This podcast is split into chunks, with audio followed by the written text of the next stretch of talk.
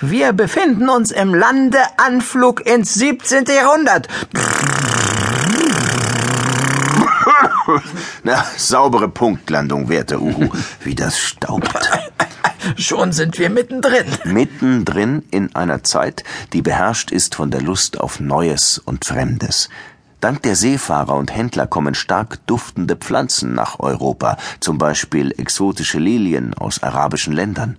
Außerdem lieben die vornehmen Herrschaften scharfe Gewürze und fremdartige Speisen, und die Engländer bekommen zum ersten Mal Tee aus dem fernen Indien aufgetischt. Ich erinnere mich, äh, mit 32 Kilo Teeblättern ging's los im Hafen von London. Äh, so viel kaufte ein eifriger Engländer und machte damit ein Riesengeschäft.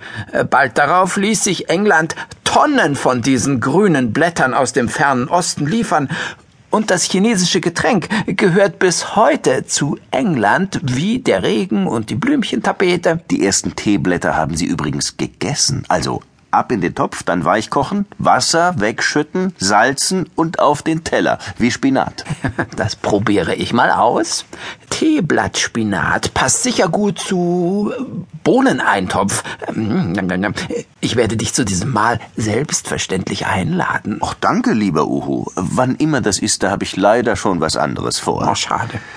Mit dem Tee kommt auch die China-Mode auf. Der Adel schmückt seine Salons mit quietschbunten Seidenstoffen, auf denen Blumen und Drachen abgebildet sind, und mit feinem Porzellan. Besonders verliebt in alles Schöne ist in Frankreich Ludwig XIV., genannt Sonnenkönig. Ein Riesenschloss mit Park lässt er sich bauen. Er tanzt selbst Ballett als Sonne verkleidet und hält sich an seinem Hof 500 Diener. So viel zu den strahlenden Seiten.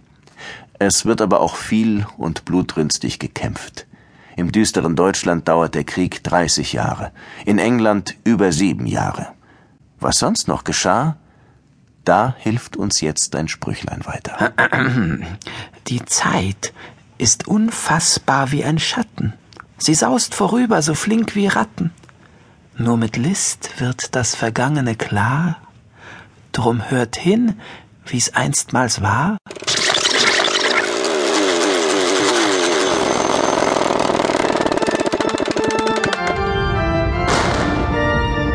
Die Türme stehen in Glut, die Kirche ist umgekehret, das Rathaus liegt im Graus, die Starken sind zerhauen.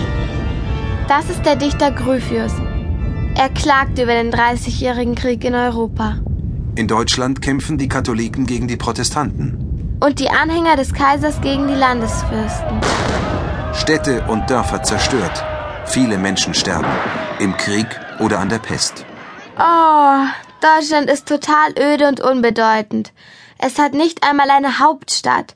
Und was die Kunst angeht, total tote Hose. Aber immerhin, die Luftpumpe wird erfunden und die erste Kartoffel angebaut. Alle Mann an Bord! Leinen los! Vorbild für viele Staaten ist Holland. Die Holländer treiben Handel auf der ganzen Welt. In Amerika, in Afrika, in Australien, in Asien und in Europa sowieso. In Deutschland können nur wenige lesen und schreiben, in Holland fast alle. Und die Holländer züchten Tulpen und verdienen eine Menge Geld. Inzwischen zahlt man nämlich mit Geld und tauscht nicht mehr einfach das eine Nahrungsmittel gegen das andere. In England werden die Protestanten verfolgt. Sie nennen sich Pilgerväter, schiffen sich nach Amerika ein und prägen die neue Gesellschaft, die dort entsteht. Hm, Moment mal. Habe ich das richtig verstanden? Die Holländer entdeckten mit ihren Fernrohren, dass die Erde eine Zwiebel ist? Und ein gewisser Galileo kämpfte in Italien gegen katholische Tulpen? Ja, fast. Also nicht nicht ganz, Uhu. Na, eigentlich überhaupt nicht. Du hast es nicht richtig verstanden. Aber ehe ich jetzt lange herumrede, wir kämpfen uns gleich gemeinsam durch das Jahrhundert. Mit Degen oder Säbel? Mit Worten.